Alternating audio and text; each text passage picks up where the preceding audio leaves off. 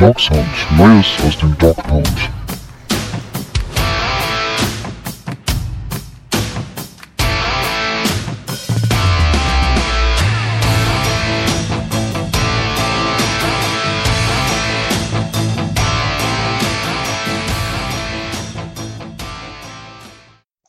Herzlich willkommen zur neuen Folge Dog Sound. Ja, wir melden uns ganz regulär am Montag. Es ist bei uns gerade so Viertel nach fünf am Nachmittag.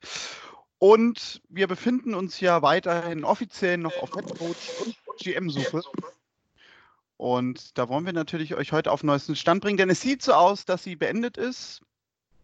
Wir haben noch keine offizielle Bestätigung. Es kann aber sein, dass die minütlich kommt, aber viele Quellen weisen auch dann doch auf einen Namen hin. Ihr habt sicherlich auch schon mitbekommen. Beziehungsweise, wenn ihr uns hört, ist es wahrscheinlich dann eh schon offiziell.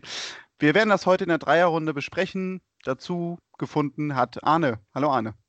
Hallo. Und auch Mike ist zu uns gekommen. Hallo Mike. Hallo zusammen. Ja, Kevin Stefanski. Es wurde gestern bei uns am Sonntag so im Laufe des Nachmittages bekannt, dass äh, sich die Browns für ihn entschieden haben sollen. Arne, das sind alles Quellen, denen man vertrauen kann. Jetzt gerade während der Aufnahme, ich habe es zu euch schon gesagt, man sieht, die Browns arbeiten gerade an der Webseite und ganz viele Kevin Stefanski-Artikel und Bilder kommen nach vorne. Also wahrscheinlich werden wir das jetzt während der Aufnahme erfahren, auch von offizieller Stelle, dass Stefanski es wird. Ja, also entweder während der Aufnahme oder heute im Laufe des Tages. Äh, deswegen, also Browns Twitter war ja schon der Rege. Der Plane Tracker hatte das Flugzeug erfasst, mit dem er angekommen ist. Ähm, ich glaube, Jake Trotter von ESPN hatte dann ja eben auch als, ich, als erster gemeldet, er ist im Gebäude. Ja, ne? also ich denke, da ähm, müssen natürlich, äh, der Schriftkram muss natürlich noch ganz dröge erledigt werden, ne? weil das wird ja eben auch gemeldet. Also der Vertrag ist eben noch nicht unterzeichnet da darf man ja auch gespannt sein, was dabei dann rumkommt, äh, gerade bei den Browns. Ne? Geben Sie jemand mal einen Acht-Jahres-Vertrag als Head Coach, um die Carolina Panthers zu toppen?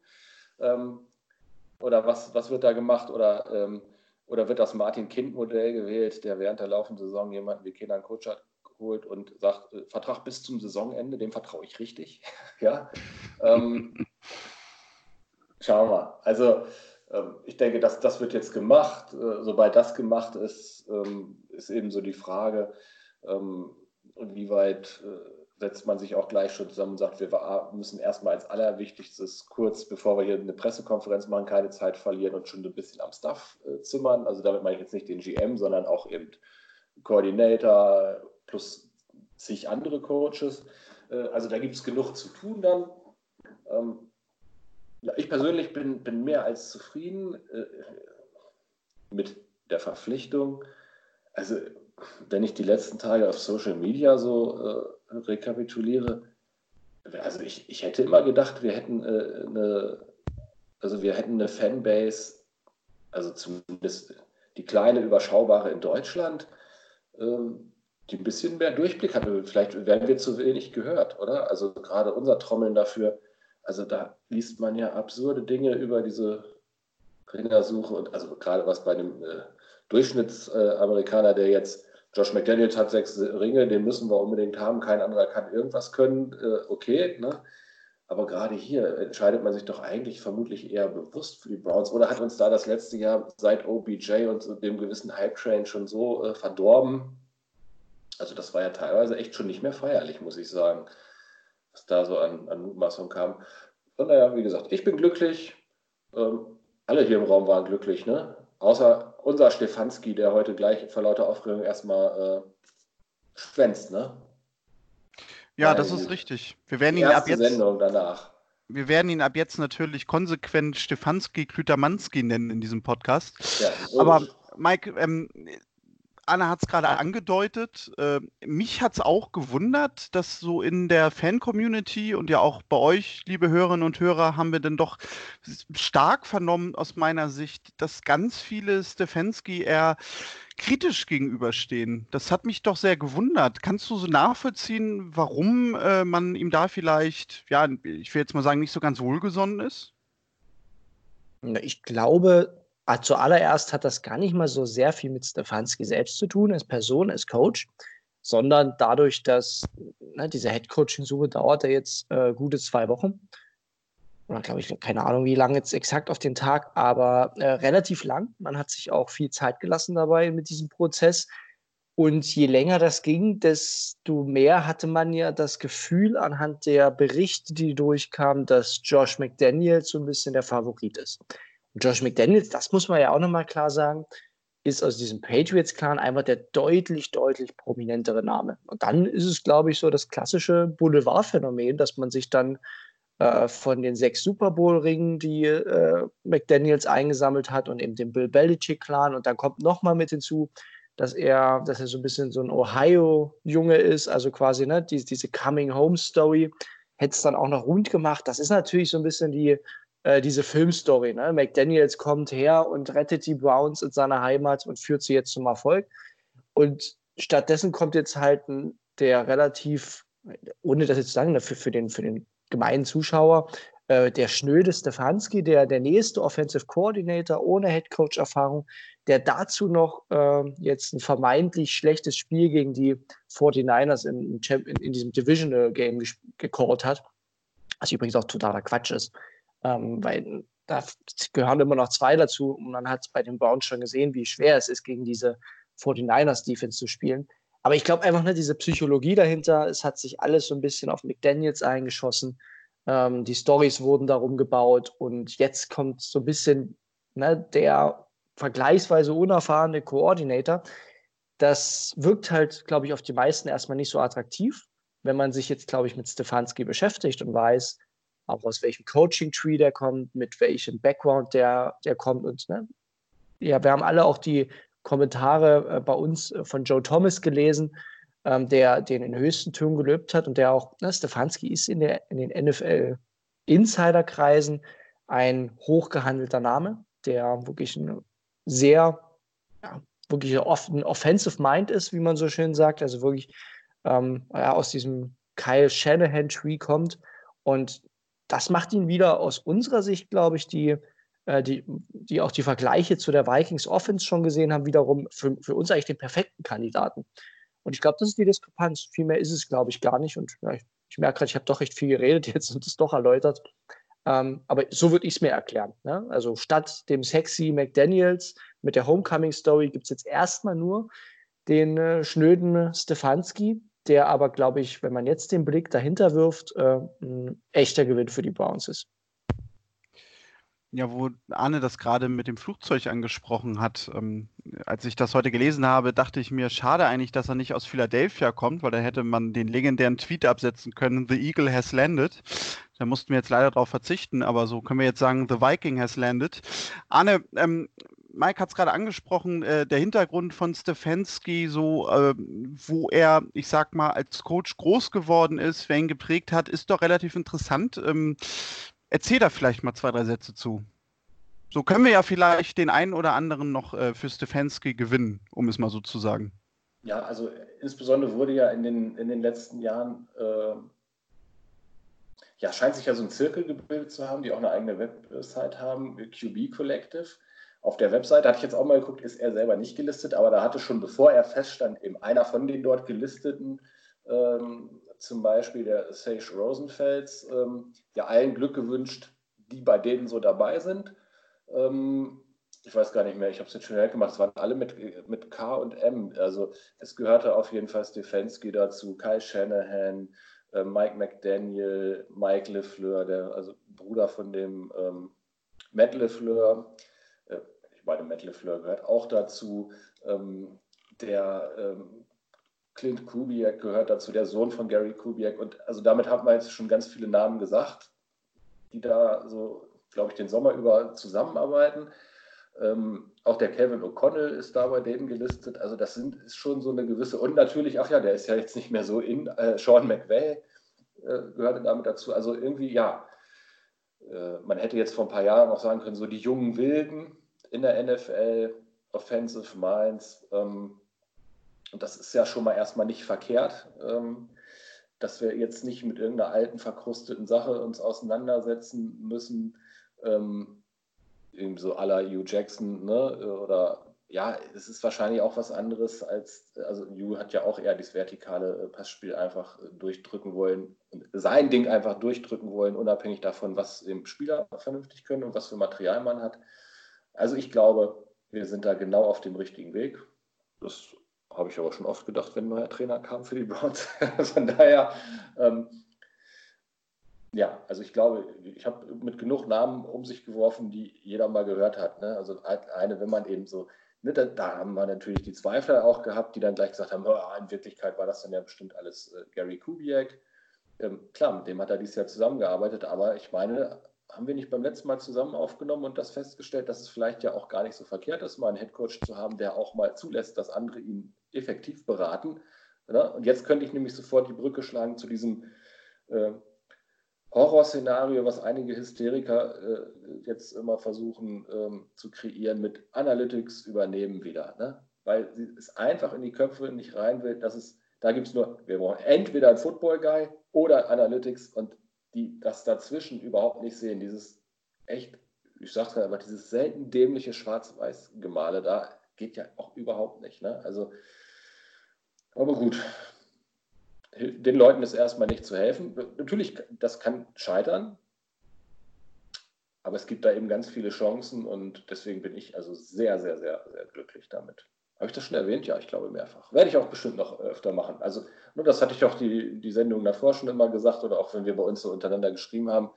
Ich, mit McDaniels, da hätte man auch irgendwie leben können, weil ich glaube schon, der kann irgendwie was, aber da hätte ich halt immer so, ja, die Frage nach seinem Charakter, die sich aus der Ferne natürlich nicht beantworten lässt. Aber irgendwie gewisse Zweifel sind ja angebracht bei McDaniels. Und was kann er eben wirklich äh, ohne Bill und Brady?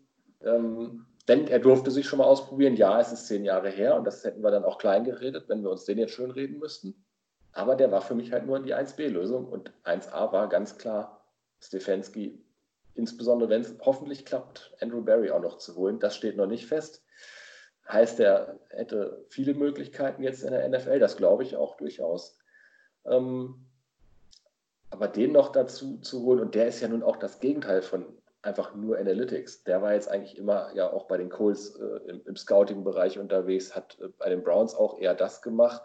Und, und auch bei den Eagles war er ja nicht äh, in der Analytics-Ecke. Ne? Und insbesondere die Eagles sollten ihn noch mal ein gutes Stückchen weitergebracht haben, wenn er jetzt wiederkommt, was sich durchaus als Vorteil erweisen sollte im Nachhinein, dass er jetzt auch noch mal über den Tellerrand gucken konnte, das Jahr bei den Eagles. Ähm, die ja offensichtlich mit, äh, auch ein relativ modernes Front Office haben. Äh, dieses Jahr sollte ihm da auch nochmal gute, gute Einblicke gebracht haben, auch wie es andere machen und äh, in seiner persönlichen Entwicklung mit Sicherheit gut nach vorne gebracht haben. Also deswegen vermute ich auch, dass der begehrt sein wird. Und jetzt ist eben die Frage, die Haslams lieben ihn, hieß es. Liebt er auch die Haslams oder kann er mit den Haslams leben, aus seiner Erfahrung in Cleveland? Oder sagt er eben, nee, jetzt, das brauche ich mir nicht mehr geben? Wobei ich mir es irgendwie nicht so ganz vorstellen kann, das hätte er sonst bestimmt schon mal durchblicken lassen. Ne? Also ich hoffe mal, dass das hinhaut mit ihm. Aber wenn nicht, ja, müssen wir auch irgendwie weitermachen. Ich vermute, sie treten trotzdem zur neuen Saison an. Da gehen wir mal alle stark von aus, gerade wenn man einen Headcoach verpflichtet. Ähm, Mike, Anna hat es jetzt gerade so ein bisschen aufgebröselt, aus welchem Umfeld Stefanski kommt. Wenn man jetzt mal guckt, äh, was man erwarten kann, nachher der Coaching-Staff, Mike Prefer, der Special Teams Coordinator, da klang jetzt schon durch, hat man gelesen, dass der bleiben wird, was ja auch sogar irgendwie nachvollziehbar ist. Die beiden haben ja viele Jahre schon in Minnesota zusammengearbeitet bei den Vikings. Ähm, dann war Jim Schwartz ja auch zum Headcoach-Interview. Da hieß es auch, dass er wohl ein möglicher Kandidat ist für den Defensive Coordinator, denn Wilkes äh, sollte zumindest raus. Man weiß es nicht, man hofft es. Mhm. Und ja, wenn man dann noch so guckt, wahrscheinlich, da hatte ich auch letzte Woche ja schon mit Arne so ein bisschen spekuliert, holt Stefanski sich auch noch einen Offensive Coordinator dazu. Da gab es mal so halt diesen Namen Gary Kubiak, dass er den vielleicht mitnehmen könnte. Wenn man sich das jetzt so, also die Namen, die ich genannt habe, wenn man sich die jetzt anguckt, das wäre ja schon fast so der perfekte Stuff, den er sich da zusammenstellen würde, oder nicht? Ich glaube, den Satz äh, hast du aus dem letztjährigen Podcast geklaut, nachdem wir für die Kitchens verpflichtet haben. Und dann mit Steve Wilkes super Defensive Coordinator und mit Todd Monken ein noch besserer Offensive Coordinator kam. Resultat kennen wir alle. Ähm, ist natürlich immer schwierig, aber für mich ist diese Zusammenstellung des Stuffs auch extrem wichtig. Ähm, wobei ich versuche, mich dieses Jahr nicht so sehr von Namen blenden zu lassen, weil das ging halt, ähm, wie ich es gerade schon gesagt habe, letztes Jahr so massiv schief. Ich habe ein bisschen die Befürchtung, dass Steve Wilkes bleibt. Und mit Befürchtung bin ich, ich bin nach dem Jahr wirklich abgeschreckt von Steve Wilkes. Habe eigentlich nur die Hoffnung, dass wenn er bleibt, es wirklich ein Coach ist, der vielleicht jetzt doch nochmal in, in der Offseason ein bisschen justiert und die Spieler, gerade die jungen Spieler, die Cornerbacks, sich ein bisschen besser auf sein Scheme einstellen können, dann kann das Ganze auch funktionieren. Aber für mich hat die Defense massiv underperformed mit der Klasse, die man eigentlich im Kader hatte. Daher hoffe ich schon, es gibt auf Defensive Coordinator einen Wechsel. An Jim Schwartz glaube ich ehrlich gesagt nicht. Ich glaube, das war eher so ein Thema, dass man, dass er vielleicht nochmal nach einem Head Coach Job gesucht hat, warum er jetzt von den Eagles ansonsten ähm, weggehen sollte erschließt sich mir nicht so richtig. Und ich glaube auch nicht im offensiven Bereich, dass Gary Kubiak geht. Auch weil ich nicht glaube, dass er nochmal einen Offensive Coordinator Posten annimmt aktuell, außer vielleicht jetzt notgedrungen bei den Vikings, um da jetzt äh, quasi das Ganze so ein bisschen interimsmäßig zu füllen.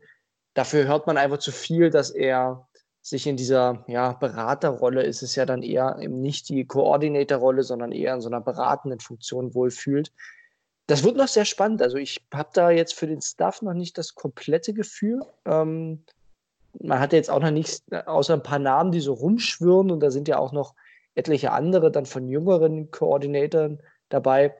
Ähm, das wird natürlich wichtig, weil Stefanski erstmal jetzt nicht die Headcoach-Erfahrung mitbringt, dass er trotzdem einen relativ erfahrenen Staff mitbringt. Aber auch da, ich gehe da relativ entspannt ran. Äh, ich, nach dem, was man gehört hat, hat Stefanski ja vor allem damit überzeugt von seiner Philosophie, was will er bei den Browns ähm, offensiv und defensiv implementieren und wie sieht dann auch sein Plan personeller Seite aus, das umzusetzen. Daher bin ich optimistisch, dass das auch bei den Browns äh, äh, Jimmy Haslam und die Podesta auf Anklang gestoßen ist. Ja, wird, das wird ja, spannend. Das Problem, ja. ja. Das Problem war ja einfach auch, äh, ja, wir haben im letzten Jahr dasselbe gesagt. Also auf dem Papier sah das auch alles gut aus, was für einzelne Leute man da gekriegt hat. Und du hast die guten Positionscoaches gekriegt, aus unserer Sicht, ne, mit Campen für die O-Line auch das und so. Das Problem war ja im Nachhinein einfach jemand an der Schnittstelle zu haben, die das alles entscheidend ist, nämlich ähm, den CEO dieses Staffs, den Head Coach, dass wir einfach jemanden hatten, der damit vollkommen überfordert war. Punkt aus. Und dann ja. läuft es halt einfach nicht. Ne? Also deswegen ähm, ja, bin ich da schon optimistisch, dass das irgendwie, äh, dass wir da in diesem Jahr nicht äh, nochmal sowas erleben wie im letzten Jahr. Ähm, Punkt. Ich glaube, da ist dann ein Stefanski ist eine ganz andere Nummer. Und jetzt können wir mal auf die, die Ivy League-Sache gehen, vielleicht auch sogar intellektuell als Freddy. Ohne dem zu nahe ja, zu treten. Also das, Nee, richtig. Ne? Freddy war ja der, der Anpacker. Also die Story war ja auch schön mit, mit Freddy Kitchens, wo man sagt, ne, der Junge aus Alabama, der quasi ne, ohne jetzt 20.000 College ähm, und der eben nicht der, äh, der super smart Guy war, sondern der, der ehrliche Arbeiter. Ne? Das war ja so ein bisschen Kitchens Idee, der dann daraus äh, mit seiner Kreativität viel gemacht hat.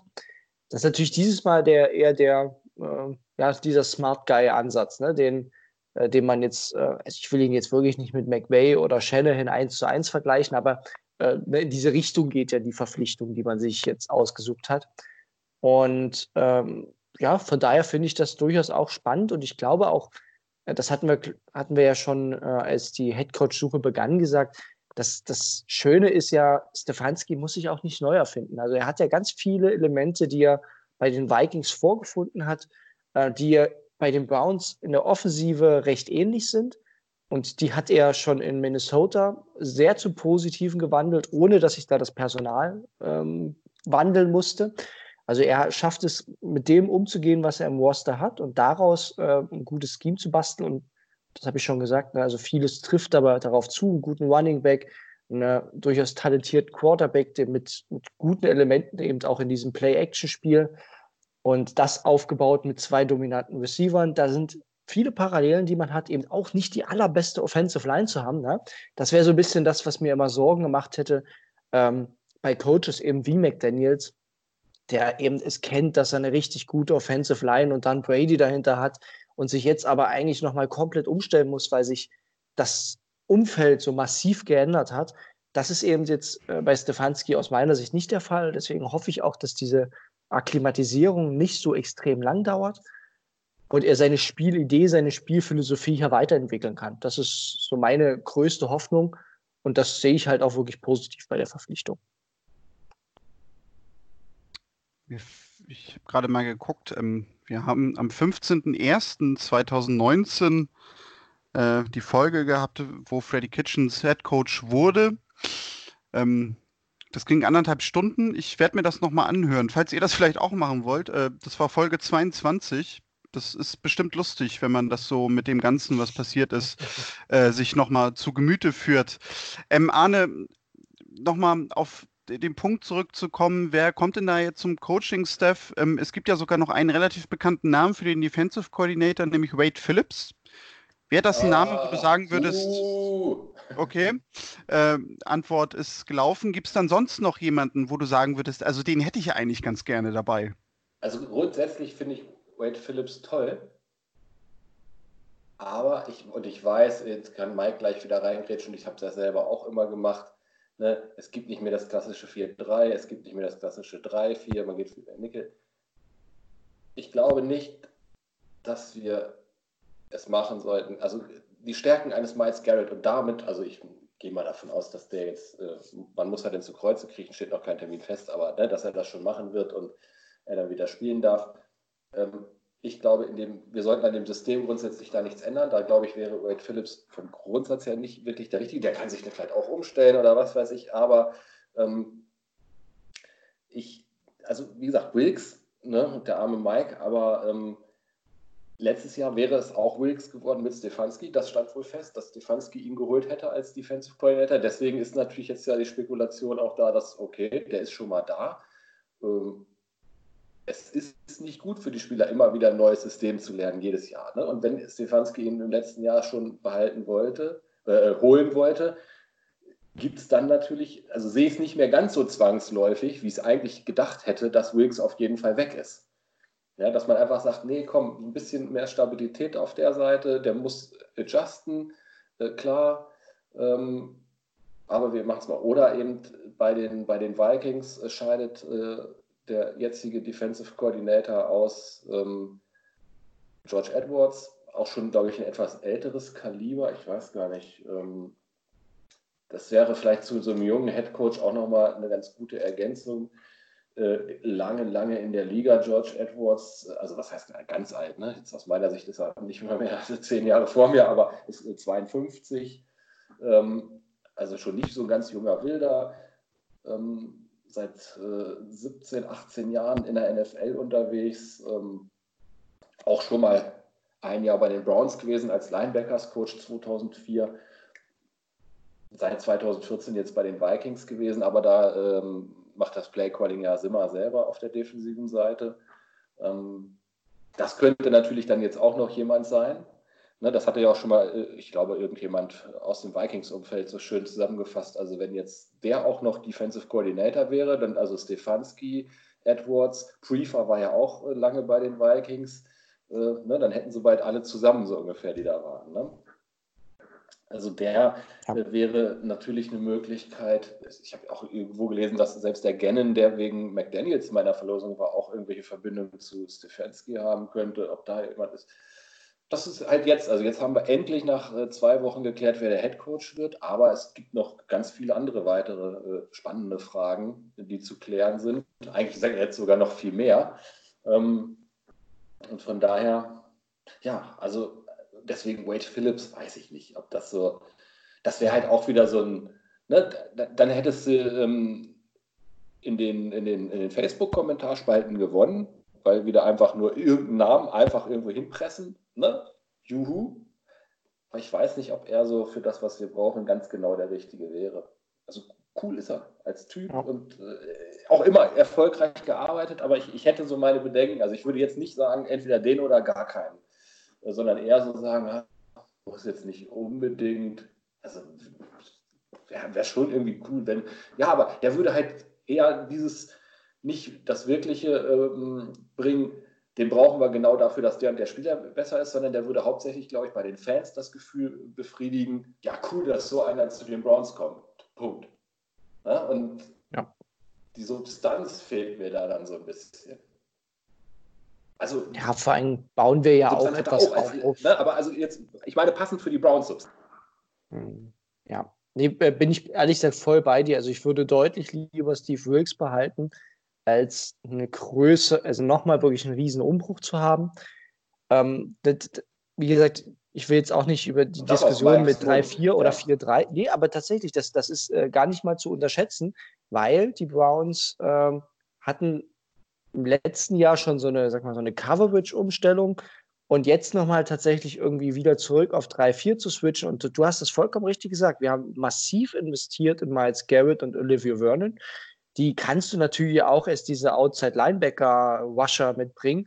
Aber A, sind die, ne, stehen, finde ich ehrlich gesagt, verschenkst du die ein bisschen. Das sind Leute, die auf der Edge mit den Händen im, äh, im Rasen immer noch äh, am besten sind. Das hat sich diese Saison durchaus auch gezeigt bei beiden. Und dann wiederum, das darf man auch nicht ganz vergessen, im 3-4 brauchen wir ja noch mehr Linebacker. Und wir, wir rudern ja jetzt schon überhaupt zwei Linebacker äh, aufs Feld zu bekommen, wenn wir ehrlich sind ähm, mit, dem, mit der Thematik Schobert, die jetzt immer noch, zumindest meines Kenntnisstands, völlig offen ist. Und einem Kirksey, den man eigentlich auch diese Offseason ja relativ günstig loswerden kann und auch sollte. Und dann hast du die Pflicht, mehr oder weniger regelmäßig drei Linebacker aufs Feld zu stellen. Das würde ich sehr, sehr gern vermeiden. Und eben auch vermeiden, dass du gerade einen Mac Wilson, der jetzt die Saison gezeigt hat, dass er wirklich Potenzial hat, also den ganzen jungen Linebackern, den ganzen jungen Cornerbacks, Safeties und was wir alles jetzt äh, neu dazu haben, jetzt wirklich im zweiten Jahr nochmal eine Systemumstellung drauf zu drücken, das würde schief gehen. Also wenn, dann würde ich mir einen Coach wünschen, der wieder ein bisschen mehr das aggressivere Level mit reinbringt, das wir unter Greg Williams, also ich zumindest sehr gemocht habe. Ähm, aber na, dann lieber, also wenn die Wahl ist zwischen Systemumstellung und Wilks behalten, würde ich immer noch Wilks behalten. Das muss ich tatsächlich sagen, weil ich glaube, das würde jetzt im kurzfristigen Sinne wirklich äh, nochmal einen Rückschlag geben. Ja, also da wäre dann für mich eben jemand äh, wie der Edwards, ähm, ne? die Vikings standen für mich schon auch in erster Linie immer für eine starke Defensive. Also klar, hat Simmer da als Headcoach das letztendliche Sagen gehabt, aber also, ne, wenn ich danach gehe, wen zu holen, der woanders gut war, muss es nicht nur eben so, so ein schillernder Name wie Wade Phillips sein, sondern ne, also auch alleine in, in, in, Fantasy. Also wenn man da in Ligen war, wo, wo ähm, man auch ein defensives Team picken musste, kann ich mich nicht erinnern, oft in Ligen zu sein, äh, gewesen zu sein, wo die Vikings nicht gepickt wurden. Also die standen schon immer für eine äh, gute äh, Defense. Ne? Klar, die haben natürlich auch gute Leute da, aber ähm, dann kann man auch da gucken, bei jemandem, der ihn kennt. Äh, ne? Das ist ja. meine Ansicht. Wander wird ja eh die Offensive sein, weil ich glaube schon, wenn wir offensiv einfach alles äh, wegböllern, ja, das ist ja ganz klar, also den, den Hype-Train müssen wir jetzt langsam mal wieder starten. Äh, dann ist es ja. Natürlich. Ja, nach uns die Sintflut hinten, ne? Hinten ja, vor allem, wir haben auch gesehen. Letzter Mann hält zur Not, ja, aber ja. Ähm, vorne äh, muss es gewonnen werden. Und die hatten dieses Jahr ja bei den Browns auch wirklich mit Verletzungen schon wirklich Sorgen. Also das haben jetzt auch wirklich auch Kritiker von Wilkes und Nine gesagt, natürlich eben dieses äh, elendige Thema muss man äh, unbedingt Ward und äh, Greedy versuchen, Zone überzustülpen oder so. Aber die waren auch beide ständig verletzt. Du hast den massiven Ausfall von, von dem Miles Garrett gehabt. Dir fehlte so ein bisschen schon auch die Tiefe. Äh, Vernon, ne? also wenn die beide fit sind, sind ist das immer noch eine Monster-D-Line. Ähm, du musstest deswegen Sheldon Richardson, der wirklich ein super starker Neuzugang ist, da hat mir neulich einer, irgendwo habe ich es gelesen, ich habe versucht, glaube ich, auch unsinnigerweise eine Diskussion mit ihm zu starten. Ich glaube, der schreibt sogar einen Browns-Blog, da bin ich fast vom Glauben abgefallen. Ähm, Sheldon Richardson ist ein Bast. Ach je. Ja, also ich war, ich war völlig von den Socken, ja, ja, der hätte ja nichts gerissen. Also ich weiß nicht, oder vielleicht hat er aus Versehen doch nicht diese Saison verfolgt, aber also Sheldon Richardson war ja nun auch einer, der also Vernon war auch ein super Neuzugang, aber selten available, ja. Und Shane Richardson war für mich ein absolut überzeugender Neuzugang, absoluter Stabilisator und der ist vorangegangen und auch, hat auch statistisch äh, stark, ne? also ein super Neuzugang. Aber den musstest du dann sogar auf, äh, auf Edge äh, schieben, ne? da weg. Und ja. Larry Ogunjobi hat äh, stagniert, ist fast noch zu milde gesagt. Ja, der hat echt nachgelassen. Also da müssten wir auch noch mal was machen auf Defensive Tackle.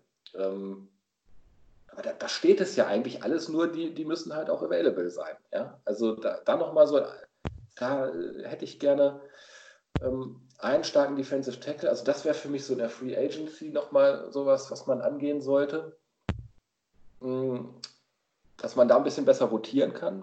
Dann hoffen, dass Garrett bald wieder spielen darf. Also wie gesagt, das wäre der völlige Witz, wenn der nicht bald wieder spielen darf. Hoffen, dass Vernon mal ein bisschen äh, ja, mehr zur Verfügung steht.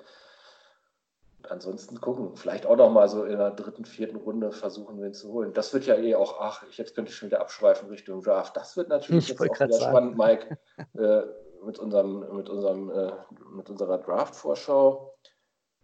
Wir sollten den einen oder anderen Downtrade dann jetzt ja, ne?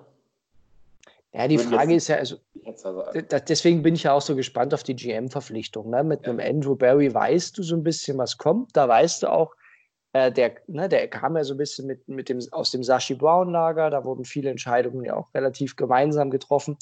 Ähm, und ne, Sashi Brown war ja dafür bekannt, gerne mal runter zu traden und noch weiteres Draft-Kapital zu sammeln, Talente auch anzuhäufen und so weiter und so fort. Ähm, das ist so die eine Richtung. Wenn es ein anderer GM wird, kann der auch äh, vortraden und wir picken nur drei Spieler gefühlt nächstes Jahr. Deswegen, die Personalie ist für mich auch noch massiv wichtig, um zu sehen, wer adressiert auch welche Position äh, zu welchem Zeitpunkt in der Free Agency oder doch im Draft. Äh, wer verlängert vor allem auch bitte noch die Verträge von Joe Schobert und von mir aus auch noch von Wendell, wenn es halbwegs vernünftige Zahlen sind.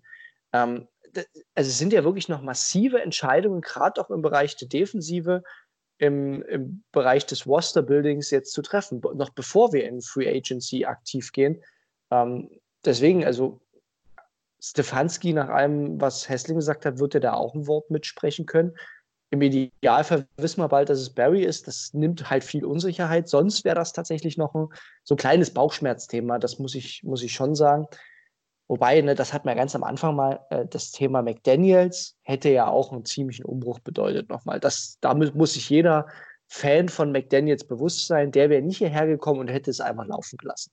Der hätte das Roster wahrscheinlich auch ziemlich durcheinander geschmissen. Da bin ich mir relativ sicher. Und so sind wir, glaube ich, eher in der Situation, dass wir auf ein bisschen Konstanz setzen. Obwohl man einmal GM und ähm, Head Coach getauscht hat, kommt jetzt einer, der nicht alles umwerfen wird im Coaching und einer, der ähm, im GM im Idealfall vor zwei Jahren noch da war. Und das, finde ich, sind gute Voraussetzungen, auf einem, um auf einem ja, gegebenen Fundament aufzusetzen. Das wollte ich auch nochmal betonen und ist für mich auch noch eines der wichtigen Argumente eben gegen diese McDaniels-Variante, die, wie gesagt, die wäre ja nicht schlecht gewesen, aber es hätte ganz andere Auswirkungen gehabt. Und die wollte man verständlicherweise nicht gehen, weil man sich auch ungern feuern lässt vom neuen Head Coach, gerade wenn man äh, doch eine Entscheidungsrolle mitzutragen hat. Also an die Podesta-Stelle hätte es natürlich überhaupt keinen Sinn gemacht, sich für McDaniels auszusprechen, weil er dann weg gewesen wäre.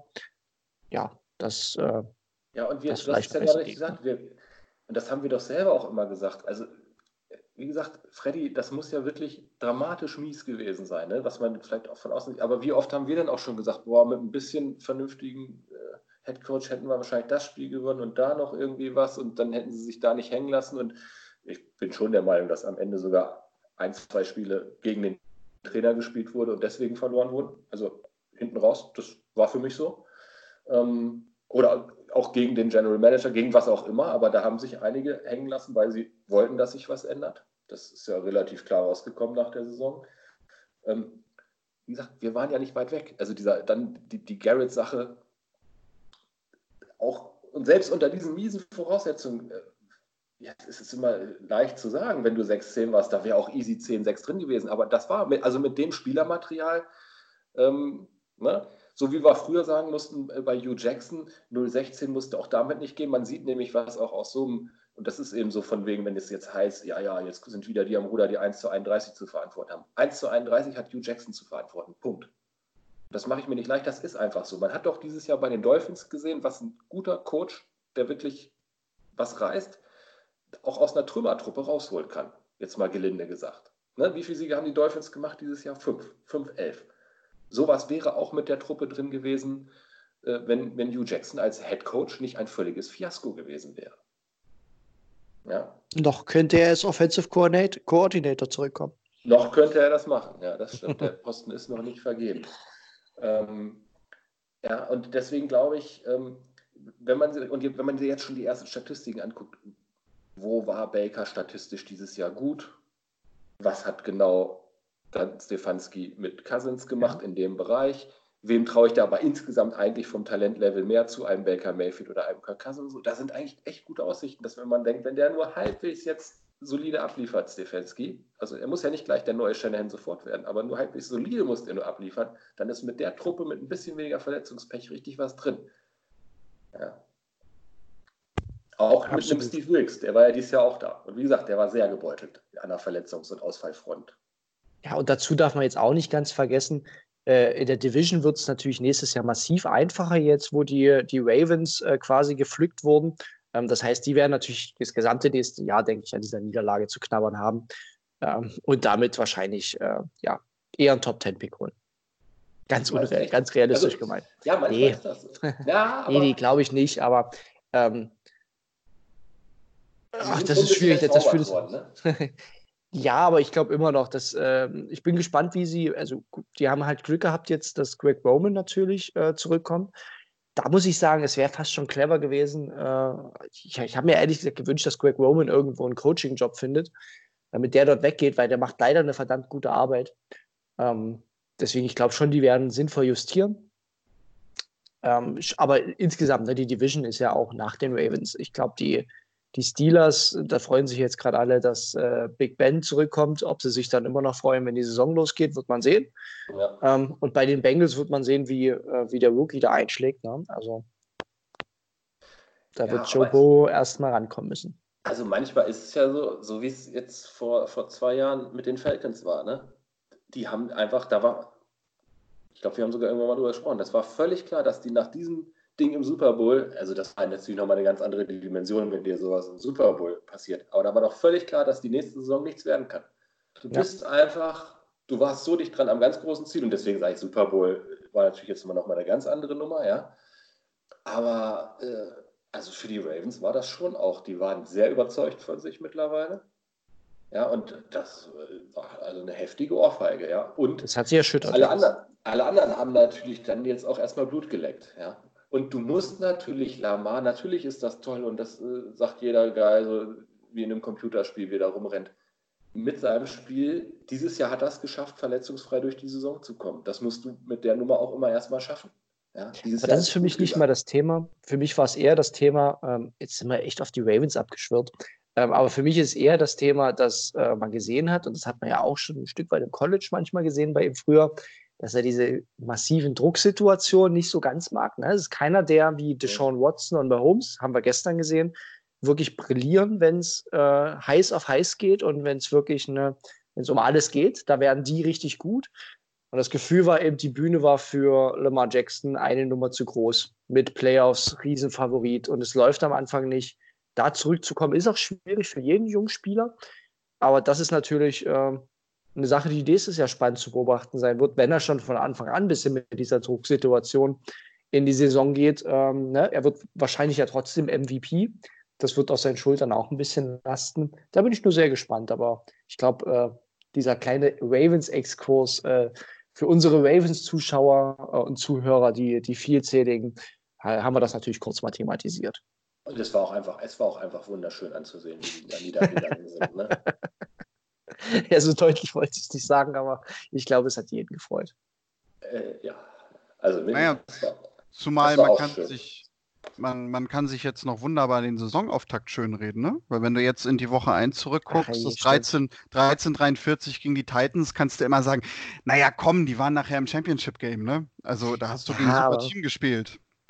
Ja, aber da waren, da waren die noch grottig und haben mit Marcus Mariota wirklich ja, grausam Fußball. Erzähl Football das gespielt. doch jetzt nicht, Mensch. Mike, ja, ich, ja. ja. Ja, sorry, aber ne, die haben ja dann, äh, auch nochmal Spiele gehabt, da haben die, glaube ich, haben die nicht sogar null Punkte-Spiel gehabt, die Titans dieses Jahr, wo die null offensive Punkte gemacht Können wir haben? schnell Mike das Mikro abdrehen, unprofessionelles Verhalten hier. ja, sorry. Wir Das reden war hier der heute schön. Reality-Check. Wir sind voller Euphorie, der Hype-Train soll neu starten, ja? Ja, die Tendenz haben wir irgendwie immer so Mitte Januar, ne? Das ist einmal im Jahr, das Mitte ist unsere Januar. Zeit des Jahres jetzt hier bis April. Ja, eben, Bis das ist April, ja bis Preseason. Typische, das- ja, typische wenn Browns wir Zeit. In Spiel 4 gegen die, gegen die Lions wieder unsere Trophäe, unsere jährliche holen, dann sind, ist die Welt schön. Ja, Also Woche- Das sind unsere acht Jahr, Monate des Jahres. Also in Woche 6 haben die Titans 0 zu 16 verloren gegen die Denver Broncos. Nur noch mal so. Und ich glaube, das war, glaube ich, das letzte Spiel von Mariota, glaube ich sogar. Ne? Ich glaube, in der Woche drauf war dann Tannehill auf dem Platz. Direct up, ne? Deswegen, das sind zwei unterschiedliche Teams, muss man leider Ja, so sagen. Das Ne? ist wirklich so, ja. Hätte ich Tannehill auch nie zugetraut, aber der lässt es halt krachen und das geht gut. Das wird nächste Saison nicht mehr gut gehen, da sind wir uns, glaube ich, alle sicher. Aber ähm, jetzt ist er im Flow und äh, mich würde es ganz ehrlich jetzt nach den beiden Dingern auch null überraschen, wenn er im Super Bowl steht. Ja, das habe ich auch schon gedacht. Das ist richtig. Da bin ich auch gespannt. Ähm, Zumal sie ja die, die Chiefs sogar schon einmal besiegt haben, aber damit jetzt Schluss mit anderen Teams. Genau.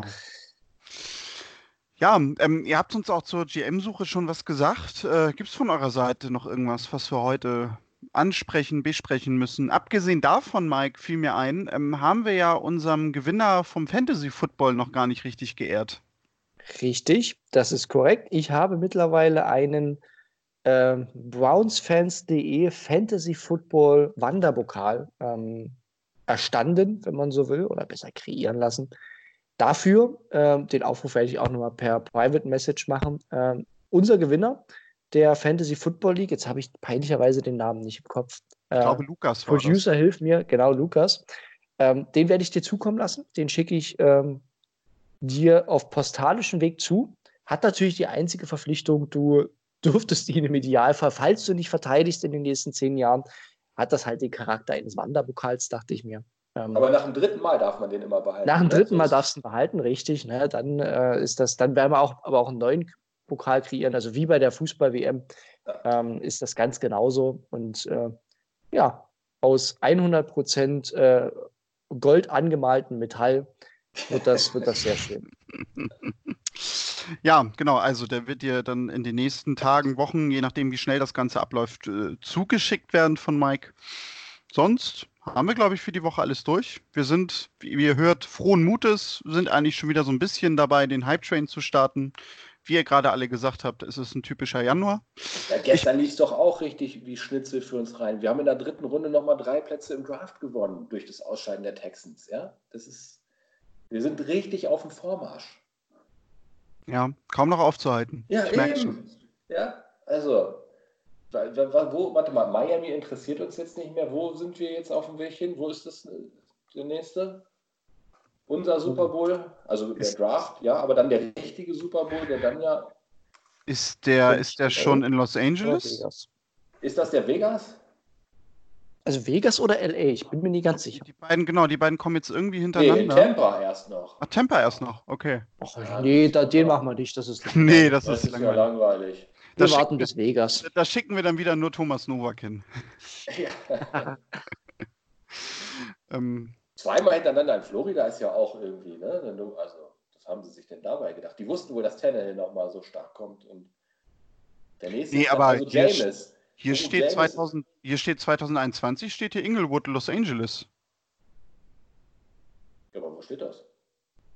Ich habe gerade einfach irgendeine Nachrichtenseite jetzt mal. Ich, ich überbrück mal die Zeit. Ich, ich, das google ich jetzt nochmal richtig. Das google ich jetzt noch richtig. Weil ich war mir sicher eigentlich, dass das äh, LA dran ist. Ja, aber es muss Ja, doch beschlossen auch, die werden, neuen dass das Staaten. verschoben wird, wegen Verzögerung bei der Fertigstellung des Stadionbaus. Und das, deswegen ist Inglewood erst 22 dran. Ja, doch, stimmt. Ja, das haben sie getauscht. Richtig. Ja, ja. Genau, also ja die wären dran das war eine alte Liste. Hm, genau. Ja, jetzt kommt Tampa, dann Inglewood, dann Glendale und dann New Orleans. Also durch, dieses, äh, ne, durch die Schlamperei am Bau. Deswegen, wir wissen ja, eigentlich wäre er wahrscheinlich in Berlin gewesen. Aber Tja. da hätte halt viel hingeflogen werden müssen. Ne? Ja, aber ich, ich dachte, ich dachte, das wäre jetzt hintereinander. Las Vegas Draft und, und äh, Inglewood, das neue Stadion LA, dann der Nee. Super Bowl. Aber stimmt, das haben sie mal getauscht, da hast du recht.